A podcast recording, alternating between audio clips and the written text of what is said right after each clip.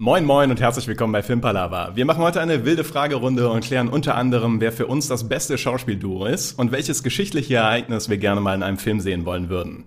Wir wünschen euch ganz viel Spaß mit der Folge und Intro ab.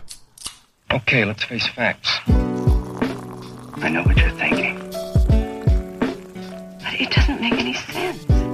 You're safer here than any place else. Now just lock yourself in and keep quiet. Just listen. Filmpalava. Herzlich willkommen bei Filmpalava. Wir haben wieder eine wilde Fragerunde vorbereitet. Jeder von uns schießt mit drei Fragen um sich und wir bekommen insgesamt 27 Antworten darauf. Ich habe das gerade mathematisch durchgerechnet. Niklas, möchtest du einfach direkt mit der ersten Frage losschießen? Ja, gerne doch, Toben. Ähm, ich würde vorschlagen, wir haben in der letzten wilden Fragerunde eine Frage gehabt, und zwar, äh, welcher Film besser eine Serie gewesen wäre. Und dann kam in den Kommentaren dazu oder bei den Shorts, bin mir nicht mehr ganz sicher, irgendwo die Frage, eigentlich wäre viel interessanter, das andersrum zu fragen, welche Serie wäre denn besser ein Film gewesen? Und die Frage würde ich mal hier in die Runde schießen. Marcel, welcher, welche Serie wäre besser ein Film gewesen? Ja, da schießt du direkt mit einer Frage in die Runde, mit der ich mich wirklich schwer getan habe. Ähm, weil das Problem ist, die meisten Serien, die ich mir merke, sind natürlich Serien, die mir als Serie gut gefallen haben. Und nicht Serien, wo ich denke, ah, das hätte ich aber gerne ein bisschen kürzer und kompakter gehabt. Also habe ich wirklich eine ganze Weile darüber nachgedacht und werde mich jetzt wahrscheinlich auch bei einigen Leuten unbeliebt machen, weil ich eine Serie genommen habe, die an sich durchaus sehr erfolgreich war und sehr beliebt war, die mich aber tatsächlich relativ früh verloren hat, und zwar Haus des Geldes. Hm. Und bei Haus des Geldes ist für mich das Problem, dass ich den Anfang, die Prämisse und auch so, wie es losging, fand ich richtig nice. Halt so ein äh, klassischer, so wie es gibt, also es gibt ja diese ähm, Überfall, Banküberfallfilme Inside Out oder nee, nicht Inside Out, Inside Job. Inside Man. Inside Man. Ja. Inside Man. Also Heist-Movie-Genre. Genau, so Heist-Movies. Und da, da dachte ich mir, da könnte man wieder so einen richtig guten neuen Heist-Movie draus machen, sozusagen. Und vor allem war das Problem für mich, dass die Charaktere für mich einfach, ja, so nach zwei, drei Folgen angefangen haben, Entscheidungen zu treffen, die einfach meiner Ansicht nach nicht logisch waren. Da gibt's immer die Erklärung, ja gut, das ist halt ein Hitzkopf und er macht das dann halt so, aber nach allem, worauf die hinarbeiten vorher und so, machte das für mich einfach an vielen Stellen keinen Sinn. Und ich hätte lieber Haus des Geldes als einen kompakten, richtig gut gemachten Heist-Movie. Ruhig, wie gesagt, mit einer ähnlichen Storyline, aber dann eben nicht so ausgedehnt und so, ja, dann gibt's noch Staffel 2 und 3 und wie sie dann abhauen und nee, so ein kompakter Film hätte mir, glaube ich, da sehr viel mehr Spaß gemacht. Deshalb Haus des Geldes meine Wahl, die ich lieber als Film gesehen hätte. Kann ich gut nachvollziehen. Ich hätte auch mit Haus des Geldes How to Get Away with Murder. Das sind so beides für mich so Serien, wo unfassbar viele Charaktere drin sind und jede Folge einfach einen neuen Twist offen hat. Und das war mir irgendwann einfach äh, too much, deshalb hatte ich da auch drüber nachgedacht. Ich finde es aber auch eine der schwersten Fragen gefühlt, die wir jemals hier hatten, weil man muss ja, man muss ja irgendwie eine Serie finden, die so wenig Futter hat, dass die in einen Film passen würde oder so. Oder man muss sich da irgendwas Cooles rauspicken. Und ich bin jetzt am Ende bei Lie to Me gelandet. Äh, Ach, lustig, darüber habe ich auch nachgedacht. Aber habe ich nicht genommen, aber ja. Äh, also mit Tim Roos. Ähm, aus dem Grund, ich finde das eine coole Prämisse. Also der erkennt immer so in den Nuancen vom äh, Gesicht, sage ich mal, ob die lügen oder ob die nicht. Ich weiß aber nicht, was die dann lügen. Und eigentlich ist das äh, cool aufgezogen, aber es ist irgendwann super repetitiv.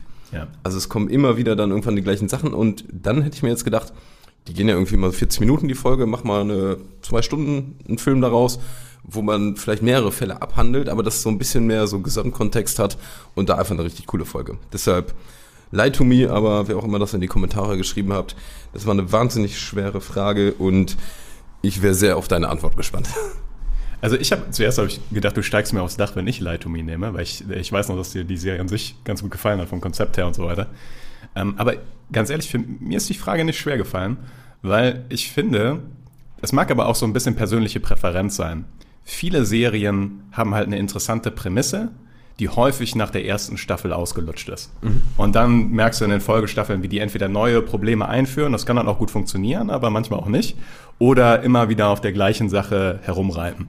So, und gerade diese Serien eignen sich halt oft besser als Film als als Serie de, de facto, weil halt im Wesentlichen die Kernidee du auch in anderthalb Stunden erzählen kannst.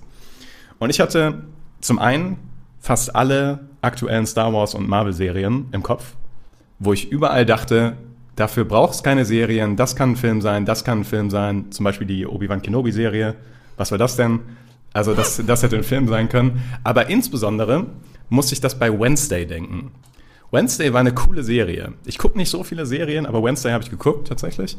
Aber ich fand, da war es schon sehr viel Filler drin. Also sehr viel Sachen, die mich nicht wirklich interessiert haben. Wednesday in einem kompakten Zwei-Stunden-Film hätte wirklich gut werden können. Also so ein richtig starker Harry Potter-mäßiger, also äh, Fiction-Film, der halt wirklich kompakt und mit viel Punch daherkommt. Und hat als Serie auch funktioniert, ja. Und es gibt ja auch viele, die die wirklich komplett feiern. Aber als Film hätte der richtig Impact haben können, glaube ich. Aber ist halt eine Serie geworden. Und das ist auch so ein Trend, finde ich, aktuell, dass viele Filme oder viele Ideen zu einer Serie ausgestampft werden, die eigentlich ein Film hätten sein können. So. Das war so mein Gedankengang dabei. Also erstmal würde ich dir da zustimmen. Ich habe auch das Gefühl, dass viele Serien auch ja lieber hätten Film sein dürfen, dürfen. Ähm, wobei ich dir ein bisschen widersprechen würde, dass Wednesday ja so auch ziemlich einen Impact hatte. Also es ging ja quasi um die Welt mit den Tänzen und sowas und also es ist nicht so, als wäre das so versandet. Aber ich sehe deinen Punkt, dass es auch äh, wahrscheinlich ein richtig guter Film geworden wäre. Aber ich meine, die Sachen, weswegen Wednesday so viral gegangen ist, hätte sie ja auch alle in einem Film umsetzen können. Das wär, Ja, ja. hat ja nicht unbedingt damit zu tun, dass es eine Serie war. Das ist wahr, ja. Nur weil du gemeint hast, dann hätte er richtig Impact gehabt. Ja, ich fand, Impact hatte er so schon auch, aber ich gebe dir recht, das hätte, also eine Alternative als Film hätte da davon nichts weggenommen, das stimmt. Ja, obwohl der dadurch, dass der bei Netflix war, ein super großes Publikum auch hatte, muss man sagen. Und ich glaube, das hat schon geholfen bei diesem ganzen Hype und bei den Tänzen und alles. Wäre der jetzt im Kino gelaufen und dann irgendwann vielleicht später released worden bei irgendeiner Streaming-Plattform, könnte es sein, dass der, sag ich mal, nicht so, dass das nicht so gehypt worden wäre. Äh, Hätte es Möglich, sein können. möglich. Es ist halt alles konjunktiv, man weiß es nicht. Dann, Mhm. Weil es hätte auch einfach bei Netflix als Film veröffentlicht werden können. Und dann, zugegeben, Netflix-Filme, gefühlt haben die weniger Impact als Serien. Das so, weil Netflix-Filme sind schon oft, also ich will nicht sagen Wegwerfware, aber die äh, sind schon oft qualitativ dann niedriger als die Netflix-Serien. Zumindest gefühlt gerade, Ja. äh, schwer zu sagen. Aber bei einer Serie hast du ja auch mehr Futter, das geht über eine längere Zeit, da Ja, hast du mehr. Diskussionspotenzial. Also insgesamt ist das, verblasst das nicht so schnell wie ein Film eventuell. Aber glaubt ihr auch, dass es einfach so eine, auch so eine, so eine Content-Sache ist, dass die Produktionsstudios dann denken, ja, wir brauchen aber viel Content, um die Leute auf der Plattform zu halten, dann machen wir lieber eine Serie mit acht Folgen oder sowas anstatt einen Film? Ich glaube eher, dass es bei Netflix ein bisschen daran liegt, dass die ja eher als Serienplattform, ich sag mal, berühmter geworden sind. Also Ja. klar, die haben halt auch Filme, aber ich, für, für mich ist Netflix immer mehr Serien. Während Ama- Amazon Prime zum Beispiel für mich immer mehr Filme ist. Stimmt. Ähm, genauso wie Punkt, ja. äh, Wow für mich auch mehr Serien ist als, also beziehungsweise HBO, Wow bei weil da ja Filme. ganz viel. ist bei mir auch Ja, Filme. ah, okay, weil für mich ist Wow immer sehr verknüpft mit HBO. Und dadurch halt mit Serien. Und deswegen bin ich da immer sehr äh, auch direkt im Seriendenken. Aber das, also ich glaube, daher kommt das, dass Netflix da auch viel Wert drauf legt, dass die halt immer wieder neue Serien rausbringen, weil das so ein bisschen deren Aushängeschild auch von Anfang an war. Na gut, doch schon Diskussionspotenzial. Gespannt, wie ihr das seht. Schreibt es ruhig in die Kommentare. Interessiert uns wirklich. Und Aber nur diese Frage, sonst nicht. Deshalb sagen wir das jetzt. er klang ein bisschen lakonisch. Marshall, ich glaube, du darfst mit der nächsten starten. Ja, ich habe auch, sorry, ich habe auch eine Frage, äh, im Prinzip etwas abgewandelt, die wir so ähnlich schon mal hatten. Ich habe euch schon mal gefragt, ähm, welches Schauspielerduo ihr euch quasi wünschen würdet. Also welche zwei Schau Schauspieler ihr gerne mal miteinander sehen würdet. Und ähm, diesmal habe ich es ein bisschen anders formuliert und habe mal gefragt, okay, was ist denn eurer Meinung nach das beste schon existierende Schauspielduo? Und zwar in einem Film. Also es ging jetzt nicht um generell, in welcher Trilogie wir da am besten miteinander harmoniert, sondern was ist das beste Schauspielduo aus einem Film? Ich habe mir die Frage rausgeschrieben, habe aber in einem Film mir nicht auf meinen Zettel geschrieben. Sprich, meine Antwort ist leider nicht in einem Film, sondern in Ah ja. einer Serie. Das hätte ich mir besser äh, eins zu eins dann scheinbar bei WhatsApp rauspicken müssen. Ähm, ist leider auch so ein Ding, wo ich ewig überlegt habe. Ich war bei diesen klassischen Dick und Doof, Butz und Benzer-Dingern, weil ich wusste nicht, ob du ein genaues Duo haben wolltest, was so immer öfter vorkommt. Ich bin jetzt aber einfach am Ende mit True Detective, Matthew McConaughey und Woody Harrelson gegangen, weil das ist einfach ein Traumduo. Äh, ich finde, die beiden machen das so geil, einfach diese dieses freundschaftliche und aber auch sich so gegenseitig auf den Sack gehen und sich nerven. Gibt einfach diese wunderschöne Szene, wo die sich beide einfach nur so diesen Mittelfinger zeigen. Und das ist Eine traumhafte Szene, ja. Deshalb sorry, wenn ich da leicht vorbeigeschossen habe mit Filmserie, aber ich finde die dennoch beide sehr cool. Ja, Thema verfehlt. Sechs. Tobi. Kannst du direkt nach Hause gehen hier. nee, verständlich. Und ähm, tatsächlich habe ich auch darüber nachgedacht. Ich habe hier insgesamt äh, sechs Paarungen aufgeschrieben, weil einfach aus dem Grund, dass ich die Befürchtung hatte, ihr nehmt die, die ich auch nehme, und dann konnte ich eine andere nehmen. Ähm, ich sage jetzt aber nur eine. Und zwar ähm, Brad Pitt und George Clooney in Ocean's Eleven. Hm. Ich finde, ich habe, also war, ist natürlich jetzt auch so ein bisschen Nostalgie, aber ich den Film das erste Mal gesehen habe, ich fand die einfach so arschcool. Wie die beiden zusammen diese, dieses Team zusammenstellen und die müssen nicht viel reden. Die verstehen sich einfach. Ja, George Clooney steht an der Bar und fragt Rusty so, ja, brauchen wir noch einen? Rusty sagt nichts, sondern guckt nur auf den Fernseher und so weiter. Ja, du willst noch einen, ne? Ja, komm, wir holen noch einen. Und ich finde, das zieht sich durch die ganze Trilogie, aber gerade in Ocean's Eleven merkst du halt, das sind alte Freunde, die verstehen sich wirklich on the point und äh, sind auch noch Experten in ihrem Gebiet und viben einfach zusammen irgendwie. Die haben einfach diese natürliche Coolness zusammen, passen super gut. Deswegen Brad Pitt und George Clooney in Ocean Eleven. Gefällt mir sehr gut, muss ich sagen, ähm, weil ich die in Ocean's Eleven auch richtig, richtig gut finde. Ähm, ich habe mich auch extra, weil ich auch Angst hatte, dass man sich dann doch irgendwie in die Quere kommt, äh, ein Filmduo rausgesucht, was vielleicht gar nicht so bekannt ist, wo vielleicht auch gar nicht jeder den Film kennt. Und zwar ähm, Ryan Gosling und Michelle Williams in Blue Valentine. Mhm.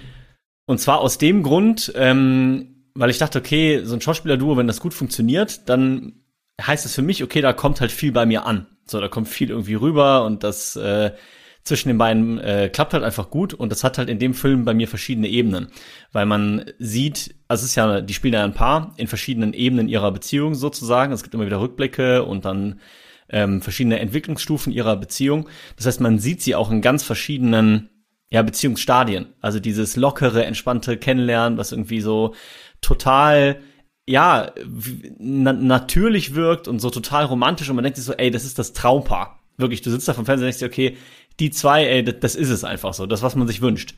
Und dann siehst du aber eben auch die anderen Seiten, wie sie dann irgendwie merken, okay, es gibt erste Schwierigkeiten, die Versuche, das irgendwie wieder zu retten. Ähm, und am Ende des Films saß ich da einfach und habe einfach nur geheult, weil ich dachte, boah, verdammt nochmal. Und ähm, deswegen war das meiner Meinung nach ein hervorragendes Schauspielduo, weil wenn das an Emotionen bei mir am Ende so, also das, das auslöst, dann müssen die einfach viel richtig gemacht haben. Und deswegen auch nochmal kleine Empfehlung, wer es noch nicht gesehen hat, Blue Valentine. Ich weiß, es gibt auch Leute, die mögen den Film nicht so, aber ich finde den Film sehr, sehr, sehr stark. Ich finde Ryan Gosling ist eh ein guter Punkt. Also der mit Carrie Mulligan in Drive oder der mit ähm, Emma Stone auch bei La La Land. Ich finde selten vibe der nicht mit irgendwelchen Leuten, ne? Also das Oder mit Russell Crowe und The Nice Guys. Oh ja, ja. Habe ich auch drüber nachgedacht tatsächlich. Ja. Das war einer auf meiner Liste, Stimmt. wo ich gedacht habe, den nehme ich nicht, weil ich habe das hatte im Gefühl, dass einer von euch den nimmt tatsächlich. Aber da ist er auch fantastisch. Die haben auch so eine richtig schöne Bromance da irgendwie.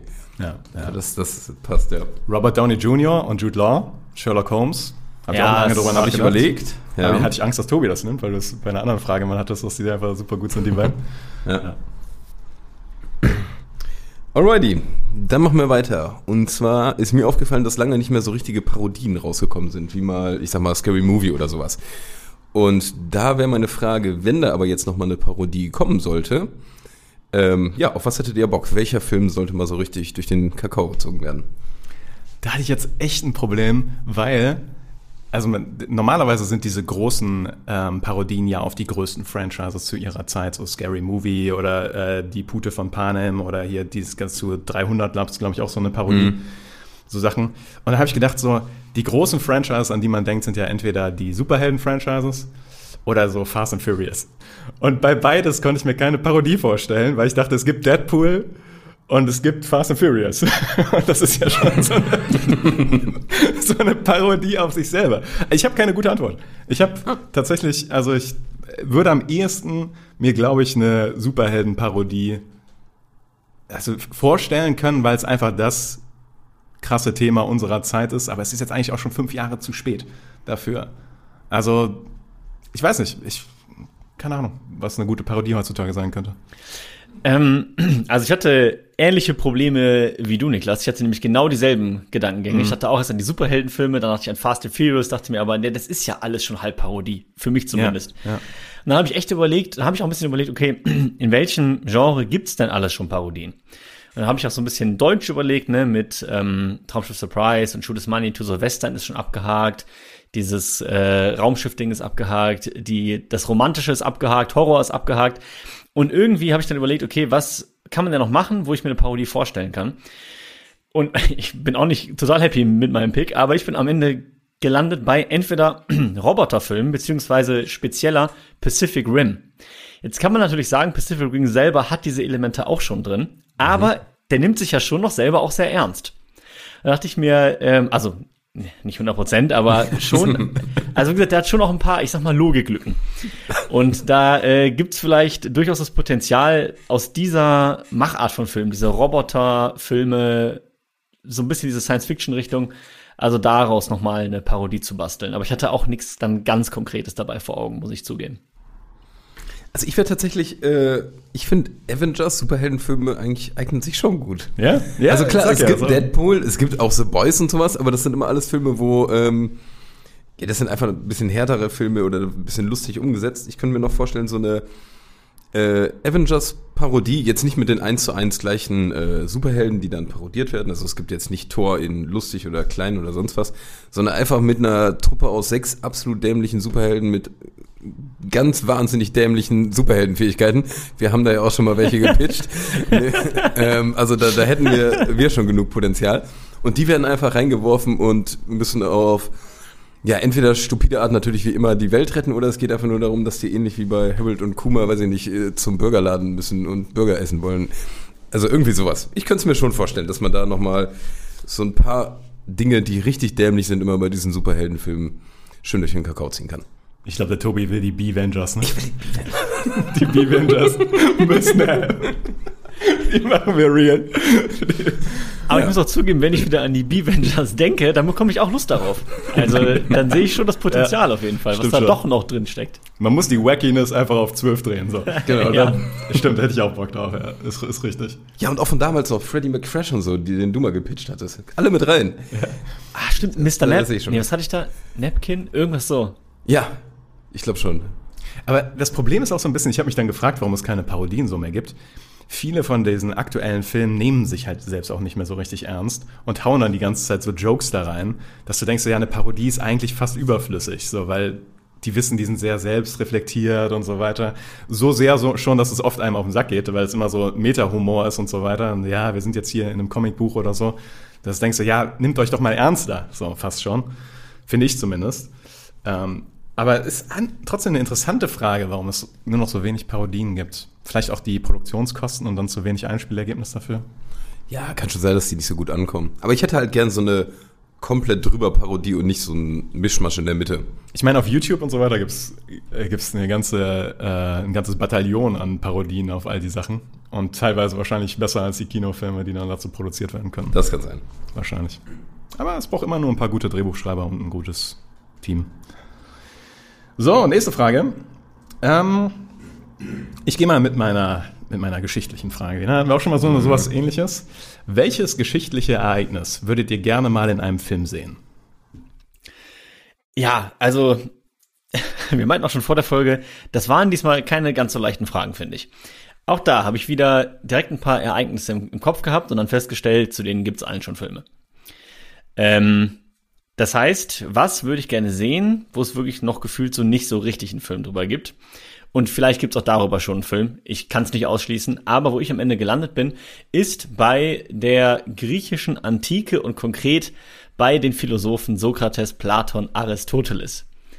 Da würde ich gerne mal, ich meine, das ist ja so prägnant, dass die drei bekanntesten griechischen Philosophen alle Schüler voneinander waren. Und da hätte ich gerne mal so einen Film, der das so ein bisschen beleuchtet, so deren, weil die sich ja teilweise auch stark widersprochen haben. Gerade Aristoteles hatte eine völlig andere Meinung als Platon. Und da einfach mal so diese Kontrapunkte und wie die, wie so dieses Schüler-Lehrer-Verhältnis war.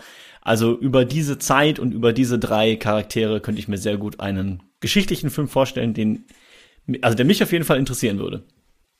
Würde ich mir sofort angucken. Würde ich mir auch sofort angucken. Da hätte ich richtig Bock drauf. Ja. Hast du auch, also hast du wahrscheinlich nicht, aber hast du äh, einen Gedanken verschwendet, wen du da casten würdest?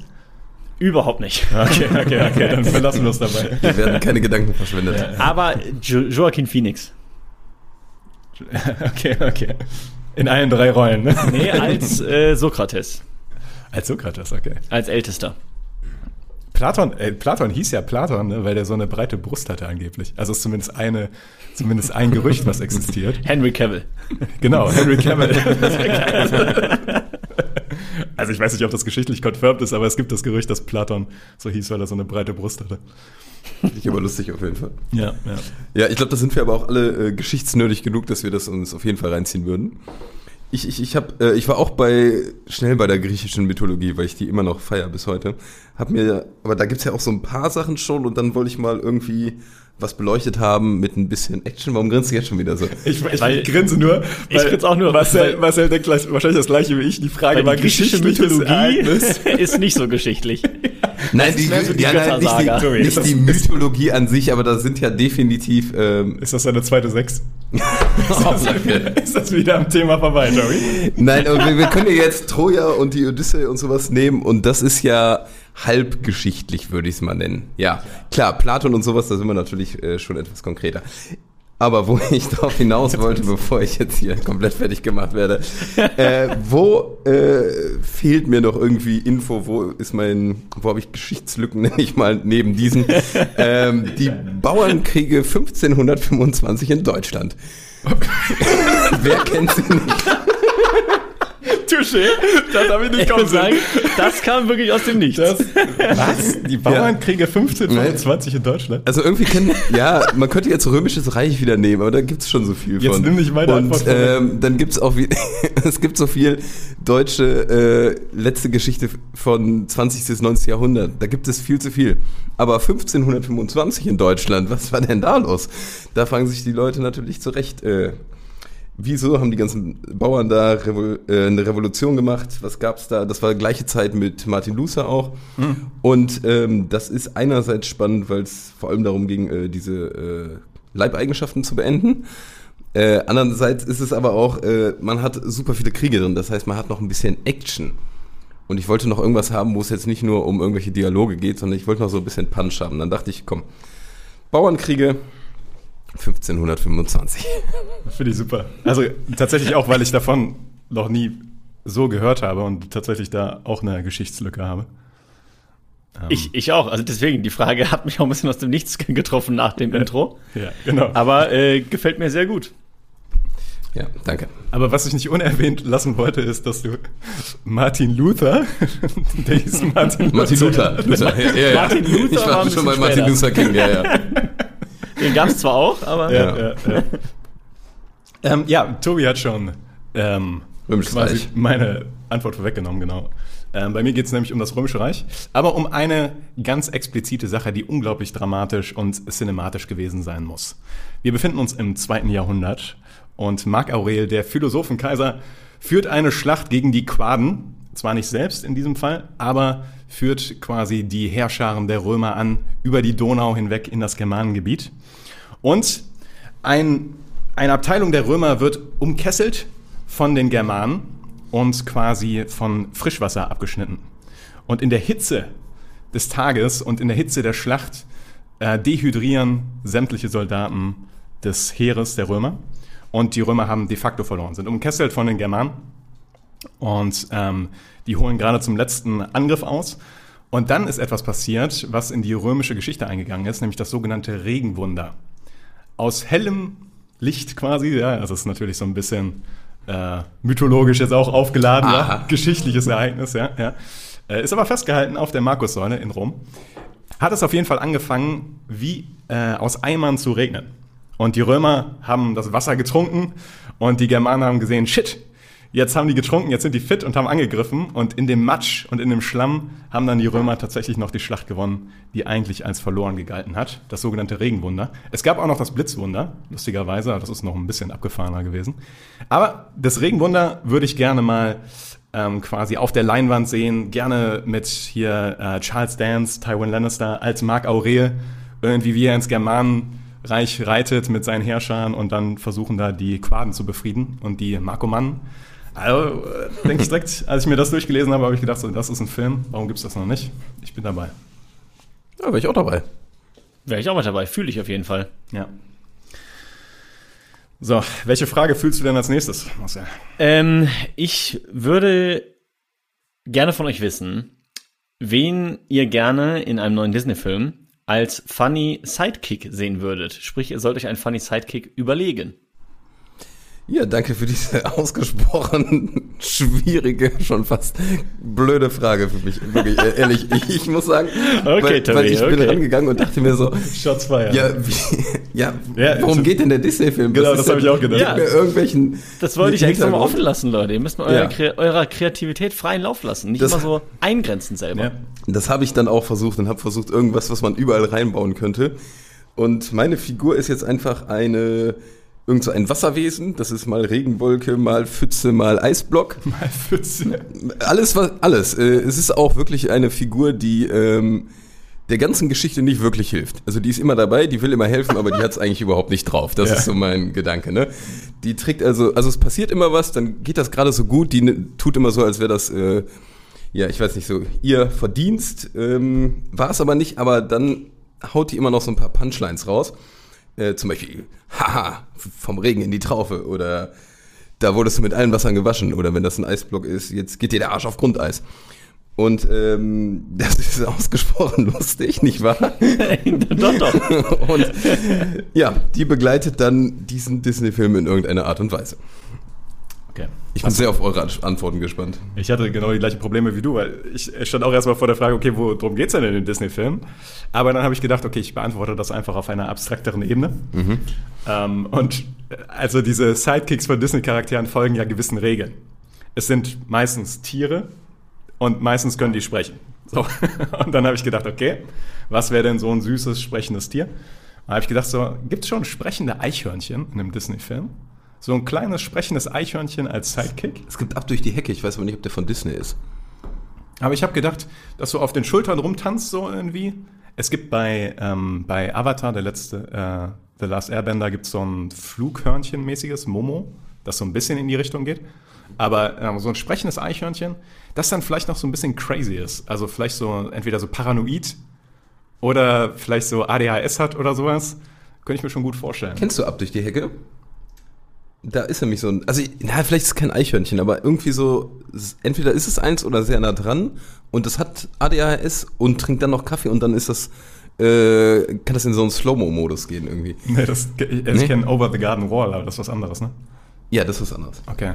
Ähm, ab durch die Hecke. Aber klingt irgendwie vertraut. Vielleicht kenne ich das auch, hab's vergessen und jetzt wieder so durchs Unterbewusstsein wieder hochgeholt. Aber sprechendes Ja. Eichhörnchen. Mit ADHS. Ja, finde ich gut. Ja, ihr, ihr habt die Frage schon richtig verstanden. Ich habe da auch bewusst ja nicht gesagt zu dem und dem Disney-Film, sondern einfach mal, wa- was ist denn da immer so das, was angewandt wird? Und da gibt's ja durchaus gewisse Regeln. Und ich habe so eine Mischung aus euch beiden.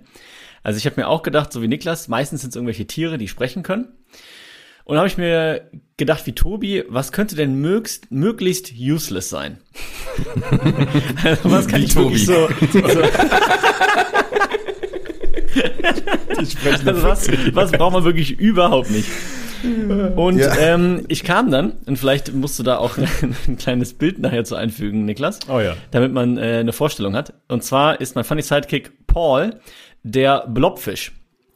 Und äh, Oh ja. Paul, der Blobfisch, der behauptet immer gut drauf zu sein. Äh, das merkt man ihm jedoch kein Stück an. Der ist langsam, der ist lustlos, der hat immer Angst, der ist hässlich. Und trotzdem möchte man ihn irgendwie in den Arm nehmen und sagen, hey Paul, am Ende wird alles gut. Aber ob am Ende dann wirklich alles gut wird, ne? Also wird Paul vielleicht doch noch ein schöner Fisch oder findet Paul seine Pauline? Das alles erfahrt ihr dann erst im nächsten Disney-Film. Aber deswegen mein äh, Pitch ist Paul der Blobfisch. Blobfisch finde ich gut, weil, also ich habe ein Bild vor Ja, Augen ich und die sehen echt, das ist, Traurige Kreatur, ne? Wie heißen diese äh, Platypus oder sowas? Diese ähm, halb, halb äh, Schnabelwesen, halb Meereswesen-Dinger. Die sehen ein bisschen aus wie Enton. Äh, gibt's auch so ein Tier. so Verschnabeltiere? Oder? Kann sein. Bin mir gerade nicht ganz sicher, ob ein Platypus ein Schnabeltier ist. Platypus klingt Ich glaube Platypus. Oder, oder erzähle ich wie wieder so mal ein Quatsch. Oktopus nur in, aus Platin oder sowas. Wahrscheinlich erzähle ich Quatsch. Habe ich auf jeden Fall noch nie Aber- gehört. Also Platypus, hier. Aber- Zack. Ach, das ist Schnabeltier. Ist aber, ein ne? Schnabeltier? Schnabeltier, ja. Ach so, das ist der englische Name. Ja. Ah. Platypus steht für Schnabeltier, ja. Ja, okay, ja. Wir hatten beide recht, wie immer. Sieht wirklich aus wie Anton, fällt mir jetzt gerade auf. Anscheinend ist Anton ein Schnabeltier. Ich denke, ja. Oder eine Ente. Oder ein Platypus. Wahrscheinlich ist es ein Platypus. Okay. Wollen Quality wir, Information. immer. ich hau mal die nächste Frage raus. Und die ist äh, etwas, zumindest ein bisschen vielleicht an Niklas äh, Frage angelehnt. Äh, und zwar hätte ich gerne, von welcher berühmten Person hättet ihr denn gern einen Biopic? Äh, ja. Ähm, da habe ich auch lange überlegt und war zuerst wieder beim Römischen Reich. Aber das habe ich gesagt, das kann ich nicht machen. Also ich kann euch jetzt nicht zweimal mit dem Römischen Reich langweilen. Deswegen habe ich äh, Ernest Hemingway genommen. Und dann habe ich erstmal recherchiert, dachte, davon gibt es hundertprozentig schon eine Verfilmung. Gibt es auch tatsächlich. Ähm, Ein Fernsehfilm von Anfang der 2000er. Habe ich persönlich aber nicht gesehen. Das, das heißt, also von dem würde ich mir ein sehr gutes Biopic wünschen. Weiß ich, also vielleicht gibt's das, vielleicht muss ich das mir einfach nur angucken. Wunsch erfüllt. Aber Ernest Hemingway hatte halt so ein interessantes Leben und so coole Bücher geschrieben, dass ich einfach, dass es so eine faszinierende, charismatische Person ist, von der ich mir wirklich ein Biopic sofort angucken würde, wenn es jetzt im Kino laufen würde, tatsächlich. Also es ist ein Fernsehfilm ne, von Anfang 2000 an. Mhm. So. Ja, ich find's spannend. Finde ich auch spannend. Äh, ich bin im Endeffekt tatsächlich komplett anders an die Sache rangegangen. Ich hatte auch erst überlegt, so die ganzen, ganzen Persönlichkeiten, die man so kennt, so die Präsidenten oder so, ne? Ähm, und habe dann, also irgendwie kam ich dann auf die Idee, das andersrum aufzurollen. Nämlich im Sinne von berühmte Persönlichkeiten, die nicht für ihre tollen Taten bekannt sind, sondern für ihre nicht so tollen Taten bekannt sind. Und das quasi nicht als äh, so, ja, ähm, lobendes Biopic zu sehen, sondern eher als warnendes Biopic oder als Schreckensgeschichte. So, in, in der Hinsicht. Und ich kam dann auf ähm, den sogenannten Joseph Coney. Ich weiß nicht, ob der allen noch was sagt. Das war vor zehn Jahren mal etwas größer in den Medien. So ganz krasser äh, Rebellen-Kinderarmee-Führer in Afrika. Ähm, der mittlerweile, glaube ich, schon relativ alt ist und seit, ich weiß nicht, ich glaube 30 Jahren in Afrika mit seinen Kinderarmeen herumzieht, ähm, bis heute nicht gefasst ist. Und äh, dermaßen, also der hat dermaßen viele Anklagepunkte. Ähm, es gab dann irgendwann, wie gesagt, nach dieser, nach diesem Aufruhr 2012, ähm, gab es dann so ein bisschen mehr Einsatz, ihn zu fassen, hat aber trotzdem nicht geklappt. Also es wurde irgendwie, glaube ich, sein erster Leibwächter, der wurde dann irgendwie äh, gefasst und erschossen, aber er selber. Ich habe nichts dazu gefunden, dass er irgendwie gefasst worden wäre. Also der ist immer noch auf, auf freiem Fuß. Und es gibt natürlich einen Film, der geht so ein bisschen in die Richtung, äh, Beasts of No Nation mit äh, Idris Elba, aber ist ja nicht konkret darauf bezogen. Es ist ja, und es ist halt, halt, halt nur ein Film, den ich kenne, der diese Thematik irgendwie aufgreifen würde. Das ist Und kein deswegen- Biopic, ne? ja. Genau, und es ist halt kein Biopic und deswegen so das so ein bisschen als erstmal abschreckende Geschichte und zweitens nochmal zum Bewusstmachen, also dass das da unten teilweise immer noch gang und gäbe ist, dass da irgendwelche Kindersoldaten einfach äh, aus Dörfern herausgezogen und ausgebildet werden und damit deren Leben einfach ziemlich früh in die Tonne gehauen wird, um ehrlich zu sein. Ähm, ja, wenn ich das einfach eine, eine spannende Idee. Ist jetzt kein besonderer gute Laune-Film wahrscheinlich, aber auch so sein Werdegang halt. Ne? Ich meine, der ist, ähm, der hat, glaube ich, einen sehr christlichen Hintergrund und ist ähm, halt der Meinung, er müsste eben diese Art seines Glaubens müsste er halt durchsetzen und ist halt irgendwann dann mal aus seinem Dorf mit zehn Leuten losgezogen und das hat sich dann halt so entwickelt. Ne? Also der ist jetzt ja nicht direkt mit 5000 Anhängern gestartet, sondern ja, hat sich irgendwann gesagt, okay, ich äh, gehe jetzt hier aus meinem Dorf raus, nehme mir die neun Leute mit, die auch meiner Meinung sind. Und dann hat sich das halt immer weiter so radikalisiert und immer weiter aufgebaut. Also da wäre auch, glaube ich, schon Potenzial, auch wenn man wahrscheinlich jetzt nicht so viel weiß. Klar, irgendwas müsste man dann natürlich auch ein bisschen hinten raus fiktional gestalten. Ja. Aber so die Anfangsgeschichte und den Aufbau und so, ich denke, da könnte man schon ungefähr ähm, ja was halbwegs realistisches abbilden. Ich erinnere mich noch irgendwie an diese Kampagne, da gab es immer irgendwie so einen Slogan, ähm, so unter dem Motto, mach den berühmt oder mach den sichtbar, also dass einfach alle, möglichst viele Leute davon wissen. Slogan ist aber, hast du den Ja, ich- parat? Äh, nee, ich weiß auch nicht mehr genau, wie der, ich, wie gesagt, es war halt im Rahmen dieser Aktion. Mhm. Ich, ich glaube, es lief damals über die Organisation Innocent Children oder so, glaube ich, hießen die. Also ich Und die erinnere mich haben immer an das groß Bild, gemacht. was bei Facebook 10.000 Mal gepostet wurde. Irgendwie. Mhm. So, das war noch die Zeit irgendwie. Genau, ja. Und ich fand es dann auch wirklich erschreckend damals, weil habe ich mal nachgeschaut, habe halt wirklich bei Wikipedia halt gesehen, ja, seit 27 Jahren zieht er da durch, durchs Land und mordet und äh, holt halt die Kinder aus den Dörfern, bildet die aus. Und ja, interessiert halt keinen. Also tausende Opfer, wahrscheinlich zehntausende Opfer. Ähm, und wie gesagt, bis heute, soweit ich weiß, nicht gefasst. Lebt, glaube ich, äh, unter dem Schutz des Sudan. Aber das ist jetzt alle Angaben ohne Gewähr, da sollte man lieber selber nachlesen. Aber finde ich schon eine krasse Geschichte eigentlich. Ich hatte noch im Kopf irgendwie, dass die Kampagne aber irgendwie nachher ziemlich viel Kritik abbekommen hat. Ich weiß aber jetzt nicht mehr, warum das war. Das ist das Problem, halt dass man, genau, das Ja. nur so peripher dann irgendwie drin hat und sowas und dann nur die Catchphrases sich erinnert da dran und so, ne? Ja. Obwohl das so ein Riesenproblem ist. Ist ja schon irgendwie eine frustrierende Sache, wenn man so drüber nachdenkt. Also, ja, aber auch eine sehr gute Antwort, finde ich, für ein Biopic. Mal so ein bisschen aus einer anderen Perspektive. Ja.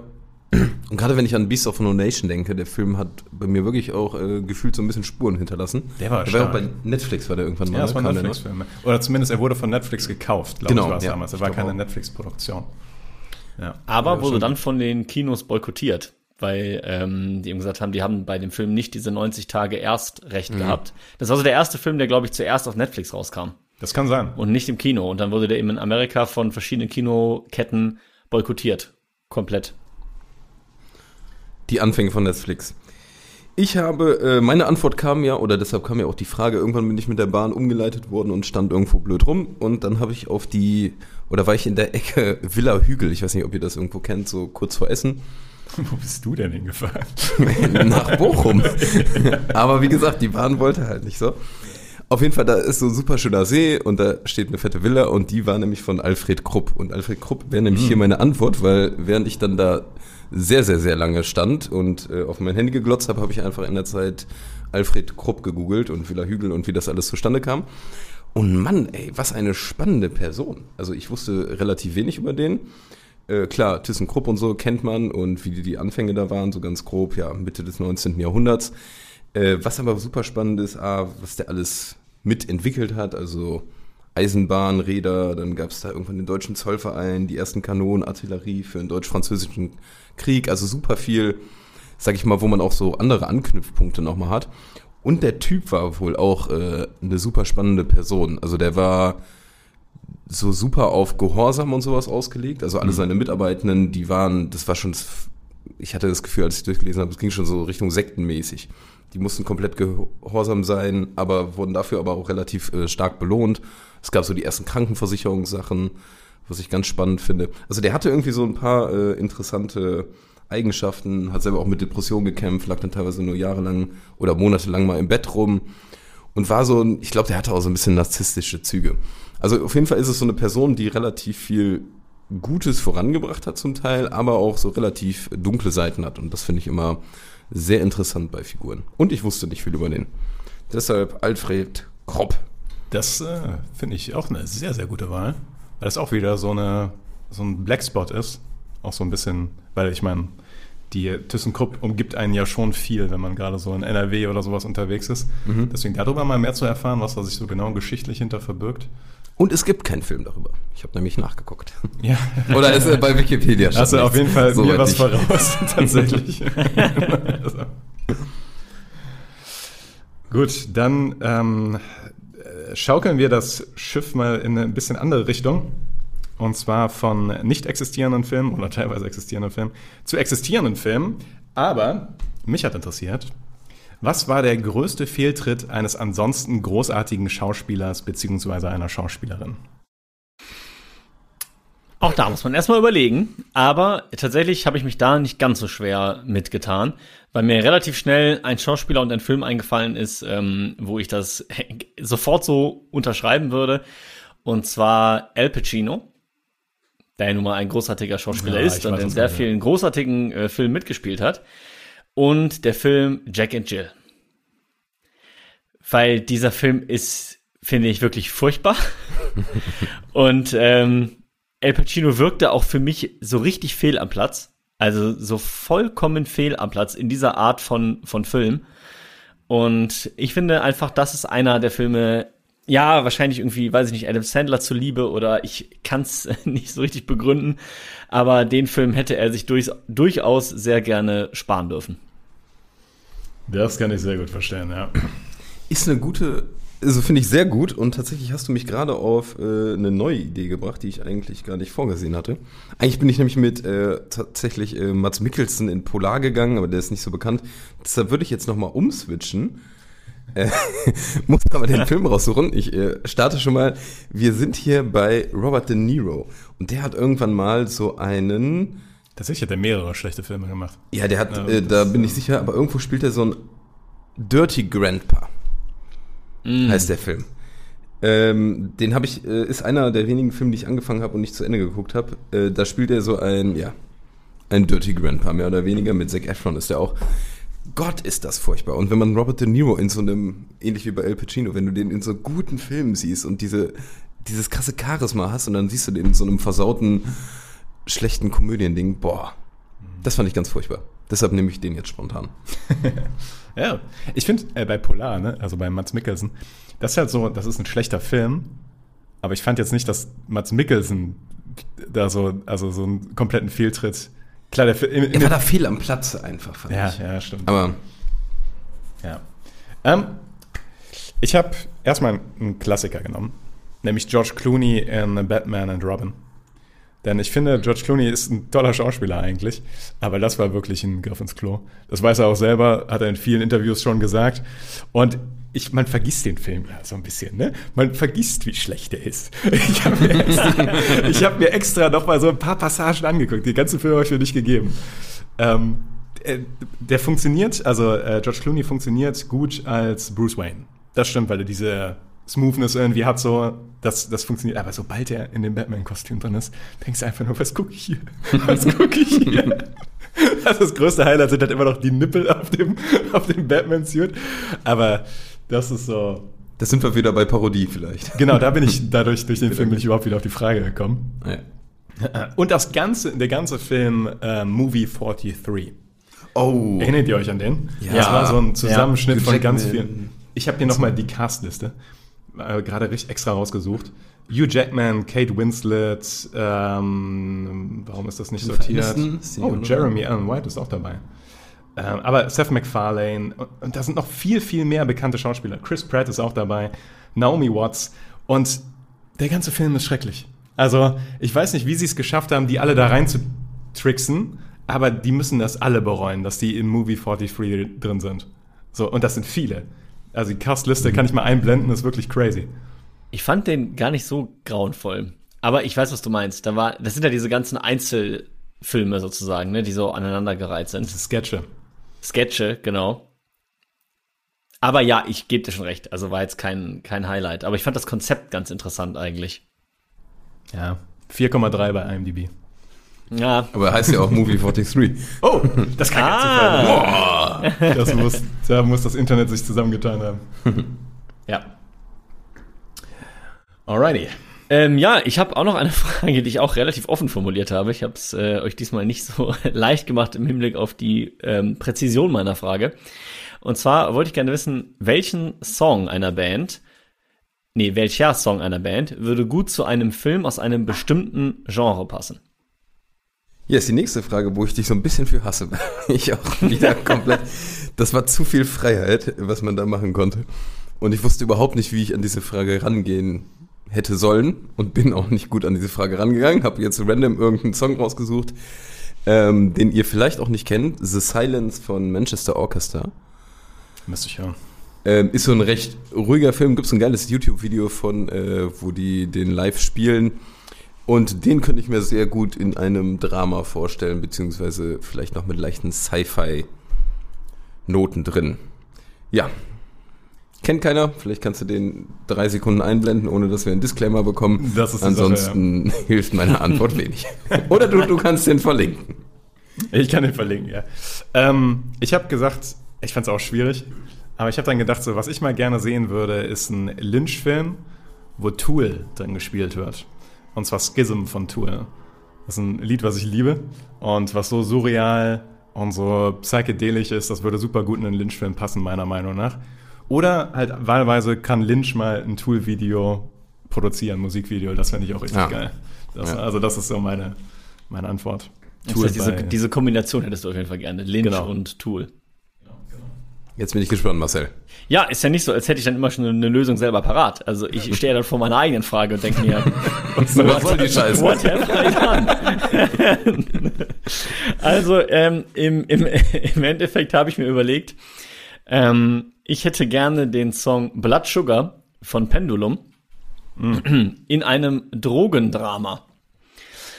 Und zwar eben in verschiedenen Phasen. Also es ist ja ein Song, der geht ja schon sehr nach vorne, aber hat eben auch so ein bisschen dieses psychedelische, finde ich, so dieses, äh, ja, fast schon ein bisschen drüber.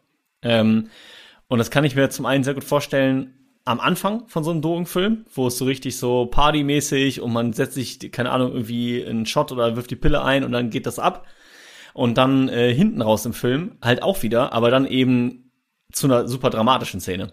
Und du siehst halt so, okay, ist halt irgendwie doch, also da hast du halt so einen Kontrast wie bei ähm, äh, Clockwork Orange, wo du dann hier diese klassische Musik hast bei dem Kampf, so wo Beethoven das oder einfach was. nicht so gut zusammenpasst, aber dadurch, dass du vorher das einmal in Zusammenhang gesehen hast und dann eben quasi äh, losgelöst voneinander, könnte ich mir vorstellen, dass es da dann auch die Dramatik sogar ein bisschen unterstützt. Aber es war so mein Gedanke. Wie gesagt, ist jetzt auch nicht so, als hätte ich hier immer die, die Tada, das war die Paradelösung. Ja, hin und wieder hat man ja gute Ideen, weil man schon so eine Antwort drauf hat oder sowas. Tatsächlich denke ich mir meistens auch erst die Frage aus und überlege dann über meine eigene Frage. Mach ich auch so. Ja, meistens auch, aber ich hatte bei der Frage tatsächlich es andersrum erwartet. Nee, Und dann ärgert man sich. Ja, Was, was man da verbockt. Ich mache immer so einen Cheat mit den ganzen Fragen und beantworte die nach und nach. Und manchmal kommt es vor, dass ich meine zuletzt beantworte. Aber ich, ja, was Ja. ist das für grauenhafte Fragen? Ach ja. So, ich habe jetzt noch eine kleine äh, Abschlussfrage. Grüße an Benedikt, die ist nur für dich. Und zwar, wenn man mit seinen Kindern, die langsam groß werden, äh, Star Wars gucken möchte. Und zwar möchte man Star, die Star Wars-Filme irgendwie näher bringen und natürlich auch die Begeisterung rüberbringen. Was ist da die richtige Reihenfolge, um die zu gucken? Also meine Herangehensweise wäre da, ich glaube, eine sehr klassische. Also nicht die unglaublich klasse, aber ich würde mit den Prequels starten. Also mit äh, Eine dunkle Bedrohung. Also wirklich im ersten, Star Wars 1. Star Wars 1, 2, 3. Dann würde ich zu den klassischen gehen, zu der klassischen Trilogie. Und dann würde ich aufhören. und, und ich denke, ich denke, damit ist dem Kind gut gedient. Also, Touché, touché. weil ich glaube, die Prequels sind für Kinder toll. Also ich glaube, die finden da schon viel, was die, was die feiern werden. Und dann die klassische Trilogie muss sein. Ah, herrlich. Ich würde sagen, habe ich, hab ich nicht kommen sehen. Gefällt mir aber ausgesprochen gut. Ähm, also mit dem Anfang stimme ich natürlich komplett überein. Also auch für mich war klar, okay, es muss irgendwie mit eins bis drei losgehen, weil die sind nicht ganz so schlecht gealtert, denke ich. Also vielleicht mittlerweile schon ein bisschen, aber die machen, glaube ich, einfach Spaß, auch gerade für Kinder oder Jugendliche. Und dann habe ich mir aber überlegt, okay, wenn ich die jetzt irgendwie dabei behalten möchte, dann glaube ich, würde ich tatsächlich nach 1 bis 3, wenn es halt die Optionen 7 bis 9 skippen nicht gäbe, äh, 7 bis 9 machen. Einfach weil die dann von der Machart her am modernsten sind. Also da würde ich dann sagen, okay, ne, hier jetzt mal mehr auf filmische Machart, auf Effekte, auf Bilder und so weiter äh, Wert legen. Da gibt's ja schon ein paar gute in den Filmen, da kann man nichts sagen. Und würde dann sagen, hey, so und jetzt habe ich dich so gehuckt mit dem Star Wars Universum. Die drei, die wir jetzt gerade geschaut haben, die waren zwar bildhaft sehr fantastisch, aber dafür war die Story nix. Und jetzt gucken wir uns nochmal drei an, wo die Story ein bisschen besser ist und man dafür beim Bild vielleicht ein paar Abzüge machen muss. Weil ich glaube, mit den Klassikern, das ist schon schwerer an den Mann zu bringen. Und deswegen würde ich die, glaube ich, hinten anstellen. Aber das Narrativ ja schon gewagt. Ne, weil da fehlt ja ein, ein großer Batzen an der Story dazwischen. Ja, das ist natürlich ein guter Punkt, ja. Das stimmt. Pech gehabt. Okay. Mag sein. Halt die Klappe. Ich, ich habe noch mal eine, ich habe eine andere Antwort tatsächlich. Ich würde tatsächlich einfach mit, ich würde so gucken, wie es rausgekommen ist damals. Hey. Also ich würde wirklich mit den ganz alten äh, starten, dann hat man so auch eine Also die richtige Entwicklung von der Qualität der Bilder und sowas. Also es wird ja optisch ein bisschen besser, sag ich mal. Nicht immer, weil das CGI irgendwann später auch wieder Käse ist. Aber man startet damit, man versaut sich den Darth Vader-Twist nicht so ganz.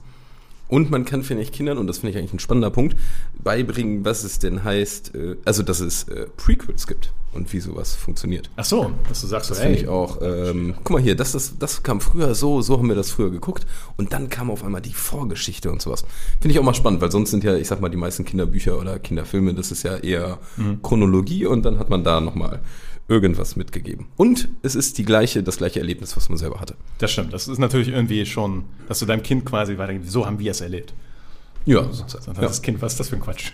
was, was für ein Gack. Warum fängt das bei vier an?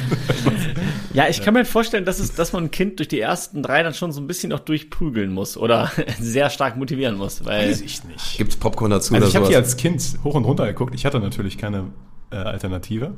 Aber ich fand die als Kind schon super.